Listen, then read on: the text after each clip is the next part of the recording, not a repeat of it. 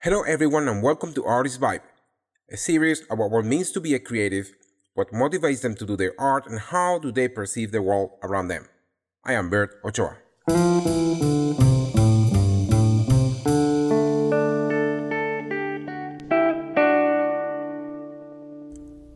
Miami has become a multicultural city where many immigrants have discovered a place to live and grow as an artist. A spot where the arts have found its place within this melting pot of cultures and languages to flourish and to become something unique. One of the richest cultures we must talk about when referring to Miami is the Haitian community. A community that has gained a strong presence over the decades to become part of the cultural scene in the city. Artist Vibe has the honor of interviewing Inez Barlatier, a Miami native musician and songwriter that makes us fall in love with her art every time she gets on stage. Her music allows us to connect to the root of a culture to something unique and extraordinary. Inez, welcome to Artist Vibe. Thank you. Happy to be here. Thank you to the Koubek Center also for allowing us to record here, uh, a place that supports the arts and local artists in Miami. So thank you to them. Incredibly, they support me as well. Thank you, Koubek Center. You're a singer, you're a musician, you're a songwriter. So why have you chosen this path? This path chose me. You know, it was something that was always called to me. When I was in my mother's womb, I reacted to music in a certain way.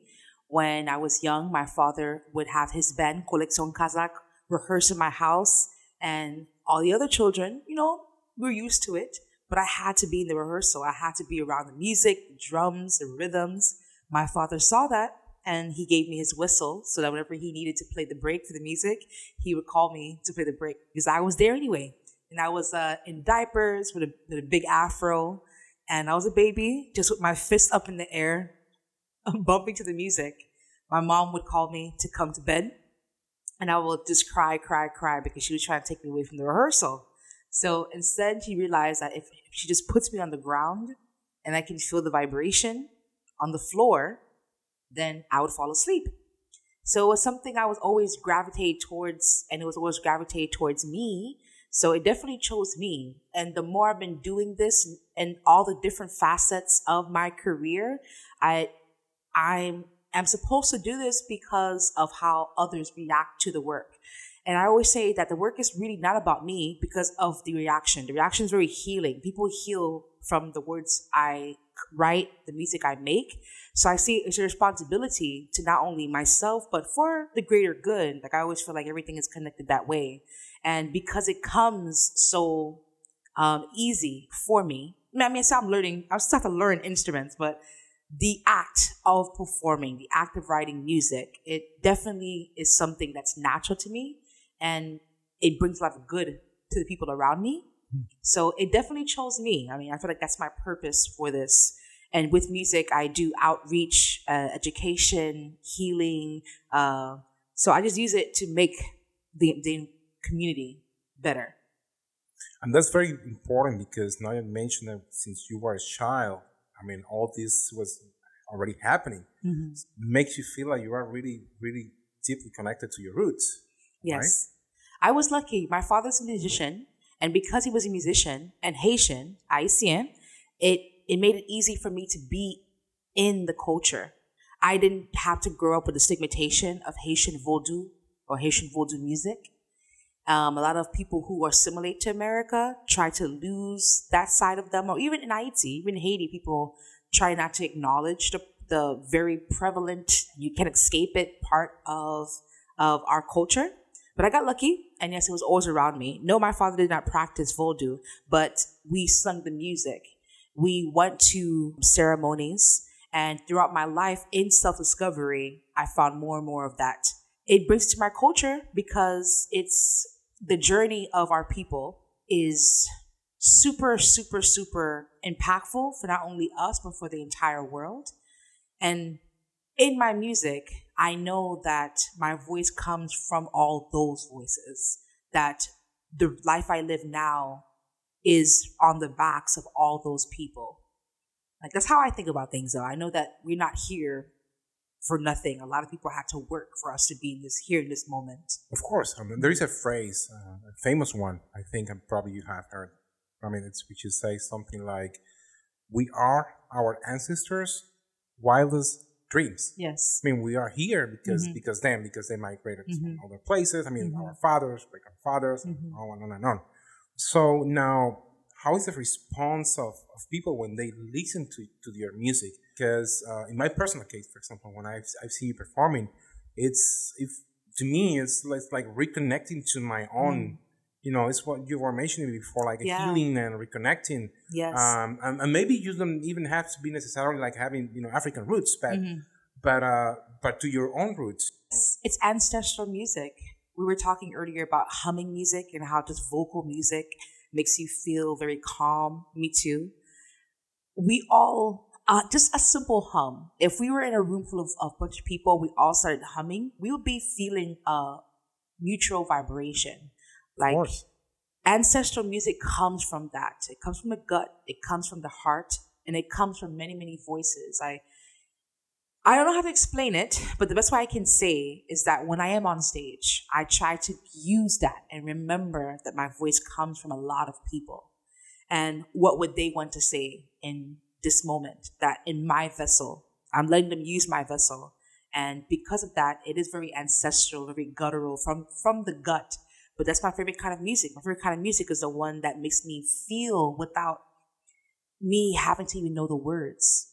My favorite music, I don't know what they're saying. That's my favorite kind of music. And I can just feel it, feel it, feel it. Even a sad song, you know, even if, even if you don't know the lyrics, you can feel pain, passion, sadness, grief, happiness, joy, love in a voice. You can even tell if someone is smiling when they're singing. It's it's all there. It's very, it's very interesting. You know that um, one of the questions that I have it's because of course I mean your music it's uh, it's it's world music it's Mm. folkloric music If they could make a multi-genre genre, multi genre that would be a multi-genre would be what describes it because I am my, my body's being used. So it's not gonna look one way or the other. I love all types of music and my voice can do all type of music. Um, so I will continue exploring that. It just has so many colors. I, I don't mean like I'm bragging about it, but again, my voice is not about me. I'm just saying the voice that I was born with has a lot of color.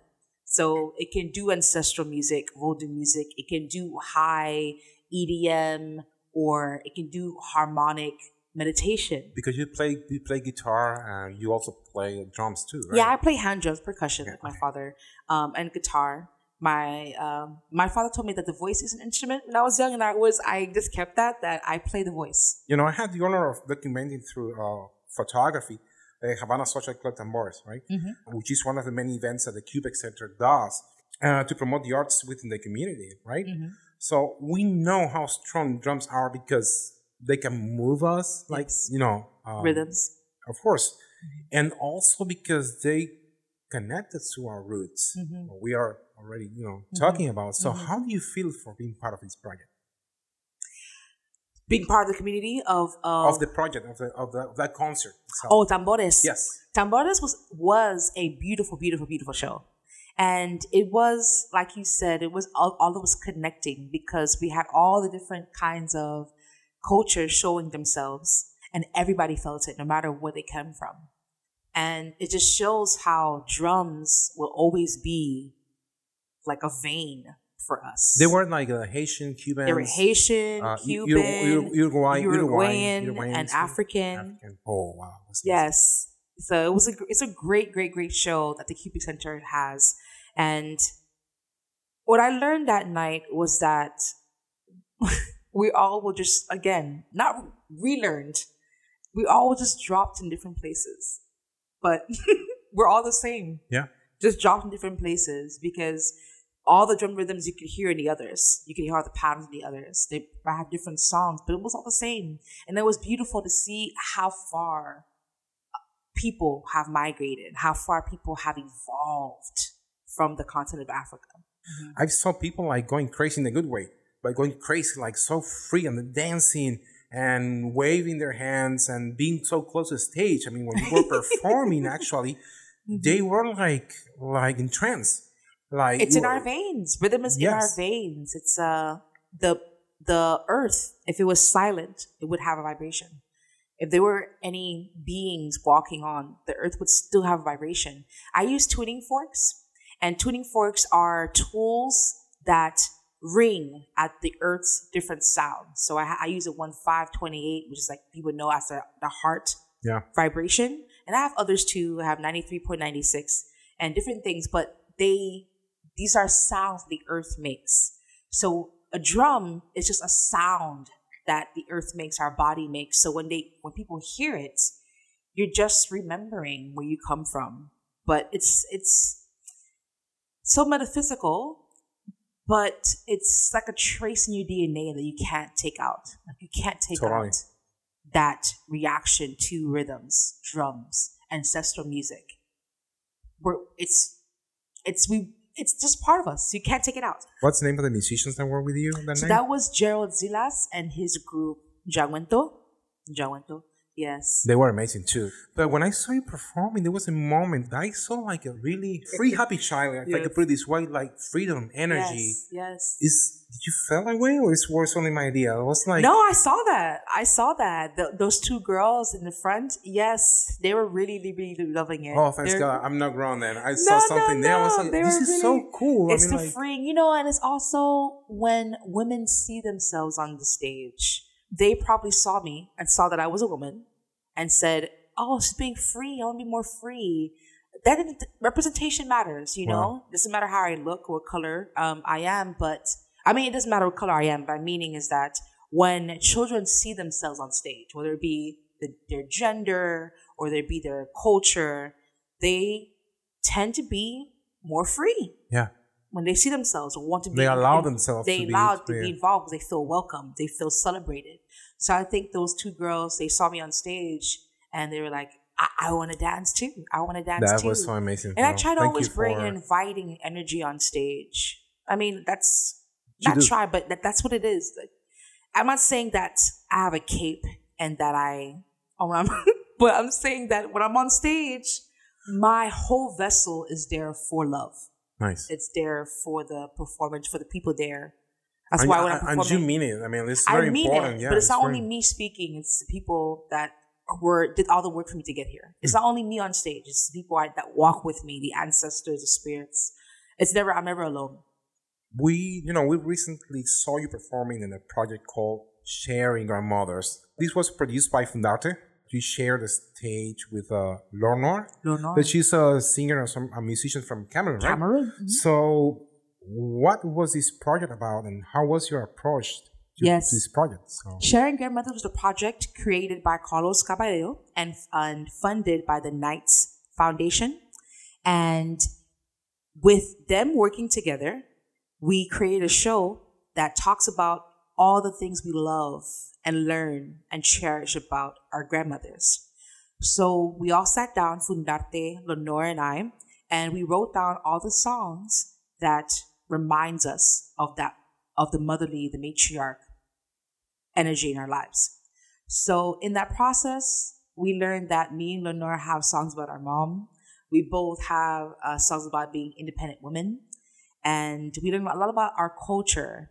Haiti is called Little Africa, and Cameroon is called Little Africa oh wow, by Africans. Yes. I, di- I, di- I didn't know that. I didn't know that so- either. But in Cameroon, it's famous that they have all the different climates that Africa has in one uh, one country, and they, people call Africa uh, Haiti Little Africa because because when you go to Haiti, you're reminded of Africa. And we got together, wrote these songs. Then Fundarte, with the funding from the Not Foundation, went to Africa, to Cameroon. We met Lenore. I learned her music. She learned my music. And we worked with her band. Then we had a couple performances in Cameroon. Then we went to Spain to premiere the show Ooh. at MAPAS conference um, in 2021. And then we had our premiere at the Miami-Dade County Auditorium.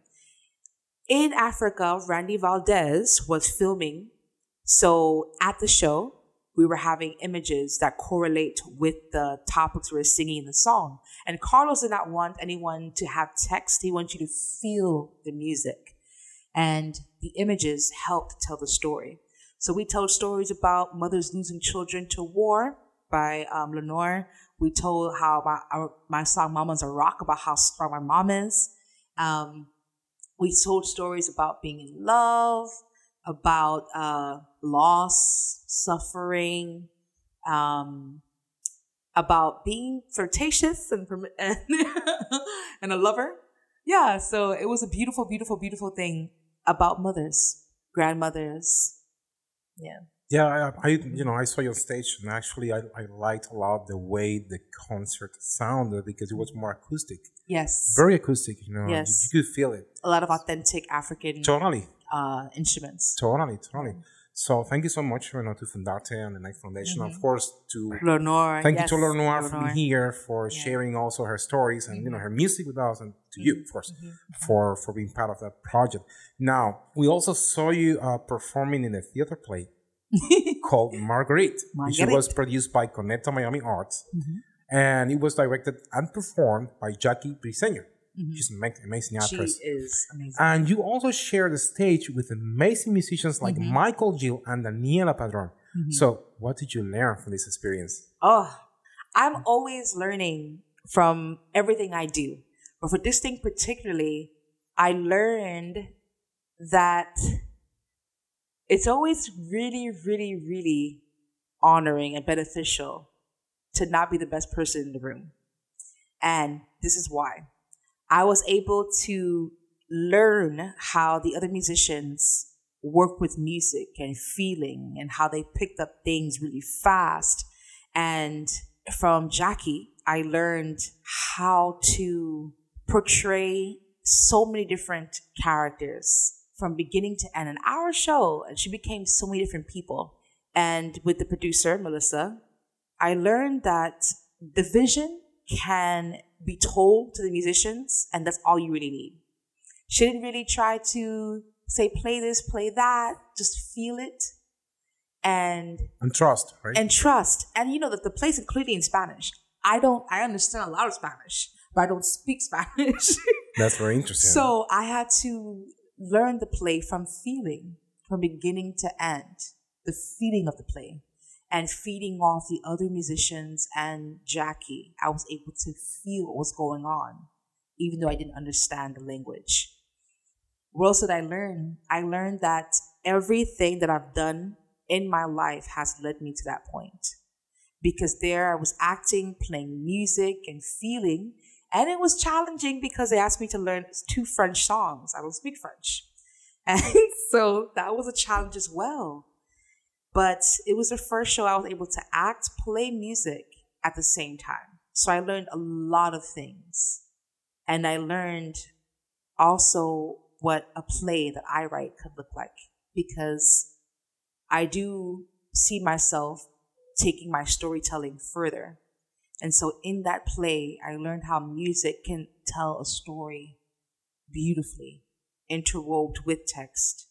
And a simple thing, all she had was a bed. And Oh, wow. she'd tell a beautiful, beautiful story. that's that you know that's very interesting. Actually, to be open to that, Mm-hmm. On- only to be open to that experience. That's that's a big step. You know, Yeah. Mm-hmm. there. and then what you can learn through the process of you know of, actress like her. I mean, it's like Jackie is something else. You know, Mm-hmm. Yes, yes. and plus, and then you know having that kind of a common ground with other Mm-hmm. musicians that Michael G plays like I don't know how many instruments Yes. right now. Like I lost the count, but he's, he's yeah, it's amazing. You It's know, amazing. and and Daniela too. She's extraordinary. So Yeah. so I think it was a very interesting experience. It's very important. I think it's it's what you said. You know, it's Mm-hmm. about connecting, learning, and uh, connecting and learning and and seeing possibility because all of us alone are very powerful performers but the blending was really about i don't want to say compromising but it was about blending yeah, all of the things that make us great it makes sense. to make a beautiful project. You know, Michael, we know Daniela can do a lot of things. I can do a lot of things, but for this play, the way that it was produced and directed was absolutely perfect, just enough of everyone's magic. I remember when you came to Adriana Barraza's acting studio after the play, right? After after the play was uh, was, was over that night, and we had a conversation about um, how important it is to you to share your cultural heritage, you know, with the audience through your music. Mm-hmm. You, you already mentioned, you know, some some aspect about it. So, what is the impact that has in your life? As a woman? Yeah. So you heard that that quote that says, "You, if you want to change the world, change yourself first. Yeah. So in my journey of learning my culture and, and integrating into my life, I become the kind of person that speaks up for others.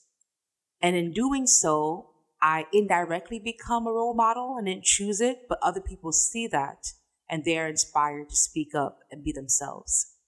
And when I am learning myself fully and sharing that in my music, I am then showing other people that they can do the same. And I take that further with my children's show, Ayiti Stories and Songs from Haiti, because I'm directly talking my culture and I'm portraying it in a very positive way. And I tour the show to very to a lot of different schools in the US and I'm teaching children that yes, I am Haitian, I love my culture and I'm powerful and I love it. But the show is also cross cultural. I'm talking about how even though I am Haitian, we are all connected. We're all the same. And so me learning my culture, knowing myself and being confident in myself is guiding others, even if it's just an example. Now, when it comes to the work I do with children, like hands on, I see that my culture helps because I've learned to be more matriarch, uh, take on a, a matriarch role. I've learned that empathy is a huge thing. Like voodooism is about empathy. It's about feeling Yeah. energies, you know? So being a woman and a Haitian woman having that, I feel that I naturally have this ability to feel others, to heal others. Now, when it comes to my bloodline, my grandmother was a healer, and I'm sure that she passed that to me. And so I also have that, but she has her, she was born in Haiti and she practiced healing in Haiti. So her healing is in my DNA as well. It's the energy is passed Of down. course, it's fast. So as a woman, my culture makes me a matriarch for others and heals others, but also made me a stronger woman because I am a black woman. And in order to survive in this world, unfortunately, you have to be a lot more tough. Some may say even masculine. And so my culture does is teach me that women in my culture were fighting in the revolution. Abdurrahman trained Dessalines when he was a young boy. That many women in IT came from Africa and they were warriors. So learning my culture taught me that it's okay to be that warrior, badass woman. And it also taught me I can be also soft. And because I know these things, I walk in the world with more confidence. I didn't always have this confidence. I didn't have this confidence growing up because I was told I wasn't wanted.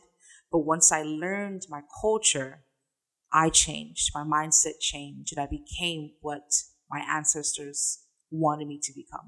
I can understand that it probably happens to you a lot. Like some people don't want to get close because you look like intimidating. It's funny. It's funny. I do have a strong character. You're going to get what you get from me depending on what you give. But most people know me as a very loving person. Some people don't know me as a loving person because unfortunately you had the opportunity to not let, to show, you gave me the opportunity to show a different side of me. Of course. But I I just think everybody has these things and we maybe have different spectrums, different balances. Usually if someone doesn't want to approach me, it's because they have bad energy. Honestly. well, yeah. okay. Honestly, because I'm very loving. No, you I, are. I You am are. very loving, but I am very. I can be stern. Like Yeah. I can be firm. I don't like to be crossed and disrespected. So I do have those sides about me, and I do carry myself with all these ancestors. And the more I know, the more I do carry myself in a strong way. Like it matters to me how I'm being presented, and usually people who, like I said, people who don't want to approach me are usually bad energy, and I can feel it because I'm empathetic. I can feel bad energy. You have it. Yeah. And that's why I, I don't fault people when they don't say they don't like me because I understand why they don't like me because I illuminate those things in them. Yeah. I'm a very, very direct person. So if I'm gonna, if you see something about me that you don't have, for example, if you shine so bright, people not like, some people don't like you because you shine too bright. Yeah. And so they don't approach you for that reason, or they just think that they're, they probably think I'm above them and they think that I'm mean because I'm above them. But that's just a lack of of knowing that you are exactly who I am. And I was there. I used to think people were better than me and I didn't approach them scared of them. The people were mean because they knew who they were and they know what they wanted. I used to think the same thing, but it just takes education and loving oneself and knowing oneself to get to that point.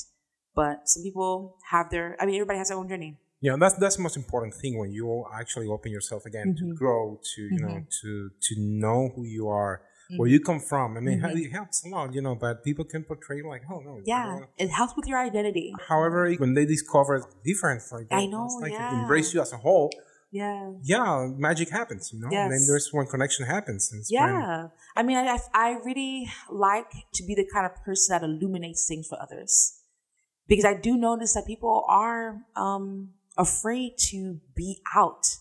I'm not gonna say I I have insecurities too. To some everybody, we, yeah. We, we there's some I mean, things I'm still working too. on too yeah. to be more free with. But when it comes to my mind and my people and my culture and my music, I'm very I'm a very open person.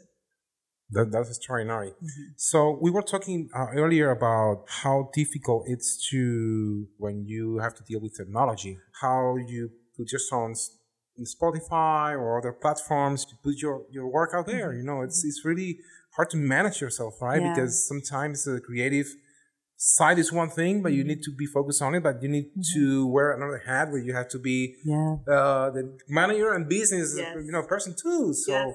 how does that work? No one knows how it works, but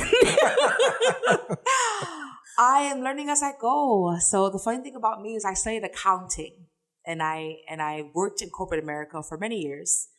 And so I got to learn business and the importance of business and organization.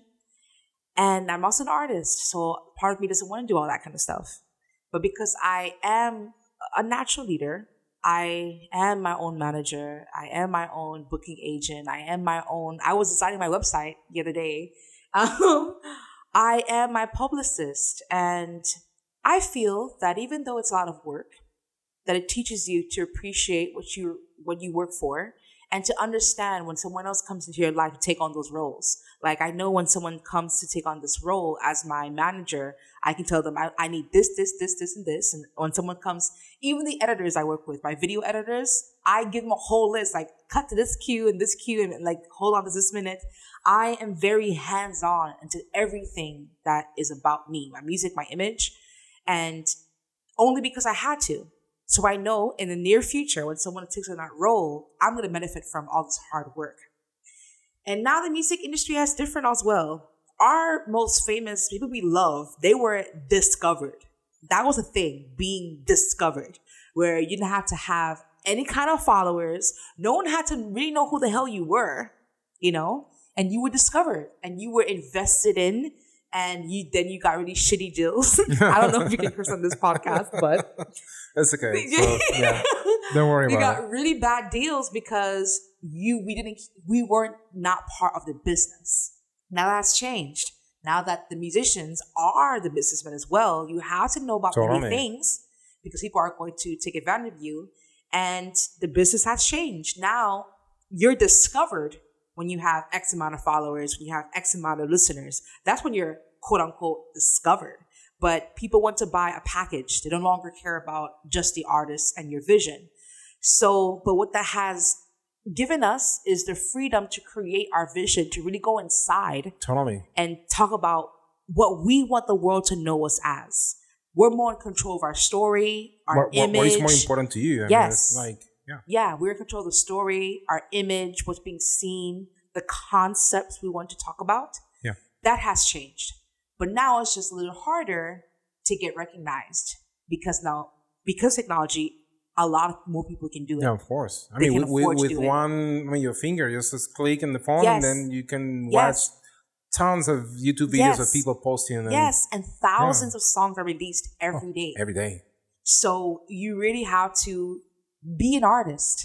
You know, through this path of continuous transformation and evolution in your career as a woman as an artist, what would you like to share to with other artists that are listening to this podcast now? Mm. Like what to do and what to not to do, especially for emerging, you know, artists that are trying to mm-hmm. to get into this path. I'm still learning.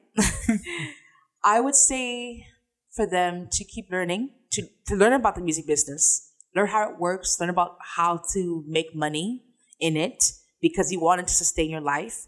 But the first things first is to love it. I feel that artists should feel as though they are supposed to be doing this. It should feel like if you don't have it, you, you will be sick. Or it should be like food or essential as water. For me, music, even if I wasn't being paid for it, it would still be part of my life because even I hum every day. Every day I'm humming, or when I'm working, a song is coming to my head. We need artists that are speaking for people who are really knowing themselves, educating themselves, and spreading positive music and being role models for people. Because I'm not going to say that musicians are, should be idolized, but we live in a world where media is king. So we need more people who have the power to spread knowledge. We need to get out of our matrix. Knowledge is out there to be shared. Exactly. Oh, and through music, healing music. I want to see more artists who are healing people. Um, that's what I would say to artists now. And people who want to make it, study people who have made it. There's so many routes to to be successful. So many routes. It could be uh, starting a podcast. you know, that happens. Some artists are discovered there. Some artists are discovered on SoundCloud. Some artists are discovered on Facebook or, or just writing silly songs. Some artists have been discovered by doing TikTok videos, you know, or being content creators. There's so many ways make it successfully in the music industry by being a songwriter. That, it's just, amazing. Yeah, just know what you want or. Discover what you want. Discover what say, you want. It's all about discovery. But most importantly, mean what you do like really mean what you say in your and, music and do it with your heart and your do it with your heart and, and, and know that like, you're you're affecting a lot of people yeah so what you what you do matters you know, we know that we are living in a very historic moment because everything mm-hmm. is changing in Miami. How do you feel about it? Sad because the people that made Miami so great are the ones who get the bad end of the stick. We're the ones being pushed out in our communities and we're the reason why people were attracted to Miami in the first place. Our culture, our food. And it saddens me that money is, is becoming the new culture of Miami. I mean, it's going to take a while because we have so much invested here. Like, for example, the Koubek Center, you know, organizations like Fundarte, like the Arched, and they really celebrate the cultures that are here. But when it comes to money, we're being brought out bought out by companies and they're going to have a certain face they're not going to care about spreading all the different cultures. I grew up here and i was exposed to many cultures and there's a reason why i'm always talking about connection because i can see how similar we are. But that's slowly changing and we're migrating by force and we're not going to have that melting pot like we do now it's going to be the money melting pot so the richest of every culture it's not going to be the same so it saddens me because I grew up here and it wasn't like this. Yeah, it's hard to be positive about it because I can already, I even had a dream about it. I had a dream that Little Haiti was bought out by a developer and there weren't any Haitians in the neighborhood. Wow. It's a dream though. But But still, you know? Yeah. Still, man. It's sad that what made Miami great is being pushed out for money. But I think there is always room to continue doing what, what you're doing as an artist, you know. Oh yeah, of course. And, and even this this podcast to spread the message to exactly. you know, hey, you know what, this is happening. Yeah. And uh, and uh, and you're not alone. There are other yeah. people out there doing. And many people are working. Oh yeah, it, totally. It's always working. Like like totally. I said, Fundarte, Koubek Center, Miami Light Project, Knight Foundation, U Light Arts. There's so many organizations, even if I haven't named them, who are working to keep the culture here, and just keep fighting that's that's who we are. Let's do it. yes, uh, it's it's always a more than a pleasure, more than an honor to talk to you. It's amazing to to see how you have grown. Uh, I've been seeing you playing since a while now. Mm, This we met in like Michael Eagle's studio. Remember? Oh yes, it was it was a while ago, two years, three years ago maybe. But uh, so since then I've been flowing. Well, here we are. Thank you for listening to this interview with Inez Barlatier. Artist Vibe is produced by cultural platform Artistnator, and you can listen to other episodes in artistnator.com as well as Spotify and iTunes. You can also follow us on Instagram and Facebook as Artistnator. We invite you to follow us in Instagram and Facebook, and you can find us there as Artistnator.